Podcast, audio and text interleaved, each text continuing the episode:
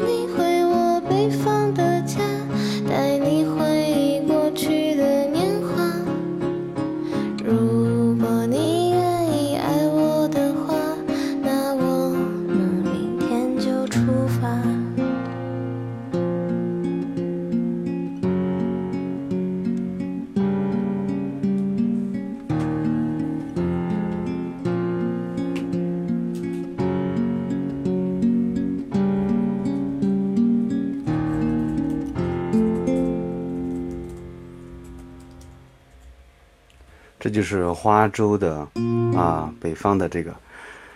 那他劲爆一点的歌曲是什么呢？说这首歌挺好的呀，啊，节奏呢还是比较也让人舒缓的，让人觉得心里还是有点好受的。那他的我说了破格的那种歌曲是什么呢？啊，今天就破例两首歌曲分享给大家，来听一下。花粥的花是花朵的花，粥是稀稀饭嘛啊，粥。来一碗粥啊，那个粥字，花粥的老中医，这个首歌就非常有意思了，大家听一下。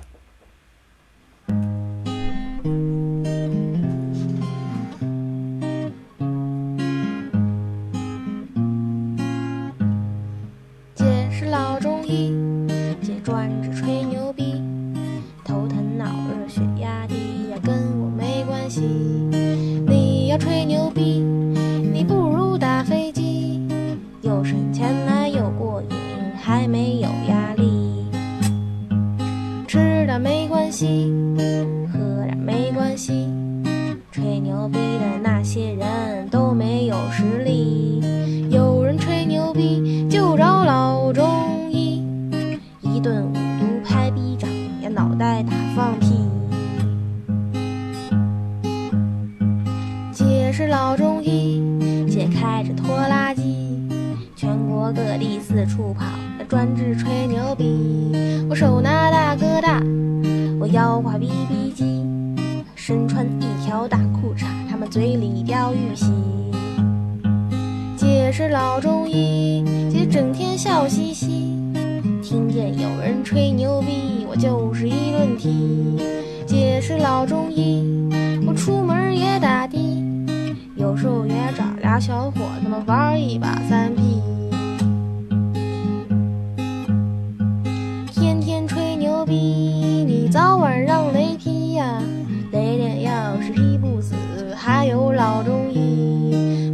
吹牛逼，谁吹谁挨踢。姑奶奶就是老中医，我专治吹牛逼。这就是花州的老中医啊，啊，非常有意思的一首歌曲啊，各种的这个词汇，可能在某些啊，我说正人君子啊，这个词我反感他啊，什么三 P 啊，飞机啊，五毒拍逼场 这些。然后我 我我当然我这个英语说的不好啊，谁在乎啊？哎，东那个谁，Who care，对吧？Who care，谁在乎他？所以这些词语大家接受一下，只要觉得这首歌有意思啊，挺不错的。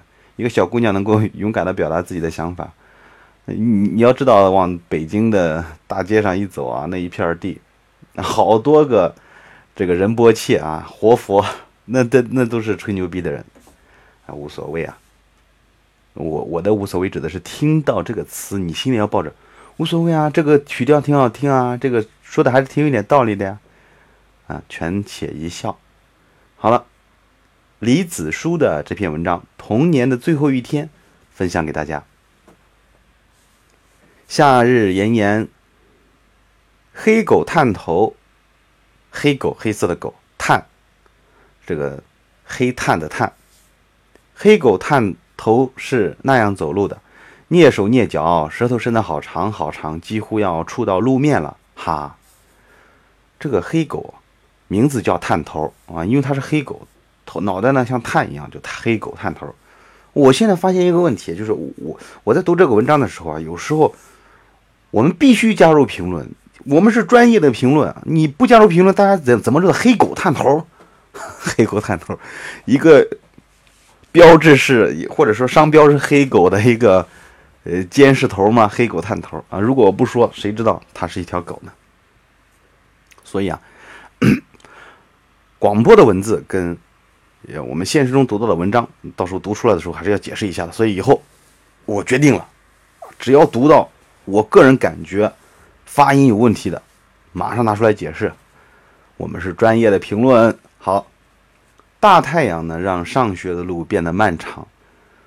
探头一路上呵呵呵的努力呼吸，直到走到学校门口的时候，女孩拿手上的野芒草抽一抽他的头，说：“去吧，放学时再来。”探头才转身往回家的路上呵呵呵的走。夏日的阳光，让探头看起来比平日黑的更纯粹一些，皮毛发亮，长尾巴竖起来摇啊摇的，像在赶苍蝇，也像妈妈坐在病榻上摇蒲扇的动作和节拍。夏日的夜，纳凉赶蚊呐，驱不走的郁闷啊，赶蚊子，哎，赶来赶去，很郁闷。探头是在妈妈犯病后才来的。女孩那时误以为是一只小猫咪，把它捡了回来。爸爸不喜欢探头，他说狗毛会让妈妈的病加重。女孩听话的把小狗丢弃，结果呢，小狗自己又寻路回来，女孩就再也舍不得了，不依不依不依不饶的求爸爸留下来。她一脸倔强，把小狗紧紧抱在怀里。爸爸没辙了。邻居说：“自来狗是好兆头，这狗自己到你家来，这是好兆头啊，带财的。四川现在这个地方还有这个习俗，所以上次我捡到那条狗，大家都说我会来财，结果下午捡到两块钱，好大一只狗啊，下午才捡到两块。哎呀，而且小狗呢，进来之后啊，哎，说是好兆头，果然，这个小狗在家里发现了毒蛇。”这个毒蛇呢，只是在家里呢借宿一晚，结果就被小狗发现了，汪汪，算是救了大家的命。妈妈呢心先软了，爸爸也就没有话说了。从此家了家里就多了条狗，黑不溜秋的，所以大家给它起个名字，哎呀，就叫探头吧。探头真黑，浑身不加半丝的杂毛，只有眼珠略带棕褐，像两枚琥珀纽扣钉在一团黑绒上，黑色的绒毛嘛。这双眼睛就那样看着女孩一天天长大，也陪女孩一起凝视妈妈印在墙上的身影，以及爸爸愈来愈精瘦黝黑的背脊。妈妈印在墙上的身影，因为妈妈肯定生病嘛，没有办法走动，所以经常坐在那里。呃，灯光啊，以及背后的影子。女孩听得毛骨悚然，她回过身来，狠狠地瞪着那大娘。什么叫瞪着那大娘？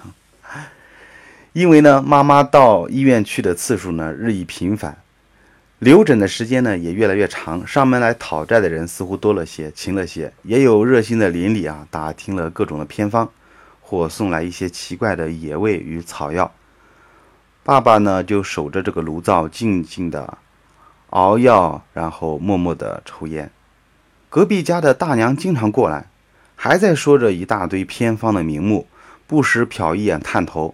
也就说，还差一味黑狗血的药引子，所以这黑黑头为什么回过头来狠狠地瞪着那大娘？而且那女孩女孩听得毛骨悚然，她回过身来也狠狠地瞪着那大娘。爸爸却沉默地看着自己吐出来的烟雾。夏天只有知了在外头穷嚷嚷，知了知了，我们那个地方把它叫子佬。那书面语言就是蝉嘛。啊，这个蝉叫啊叫啊，像无休止的抱怨。知了的喧闹在课堂里也听得到，女孩有点烦。好不容易等到放学的钟声响起，她收拾书包走到门口，那里人很多，人声比知了的叫声更喧闹。结果她没听到探头的吠声，不像往常一样有一只黑狗摇着尾巴向她奔来。女孩只看见爸爸站在前面的树荫下，难得的。没有抽烟。那一天，爸爸陪她走回家，路上女孩什么也没问，沉默的让爸爸牵着她的手。只是走到半路时，他忽然想起探头，蹑手蹑脚、伸长舌头、呵呵呵的走路的样子，才忍不住把手抽回来，咬着嘴唇，狠狠的擦眼泪。这篇文章就结束了。李子树的《童年的最后一天》。哇，这篇文章我读来好沉重啊！黑狗探头肯定是做了药引子了。然后女孩呢？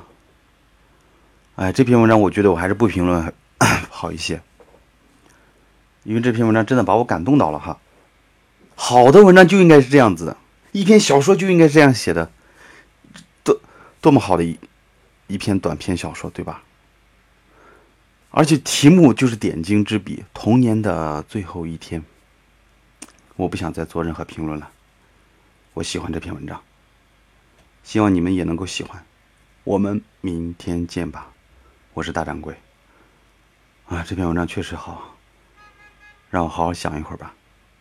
我再读一遍吧。再见。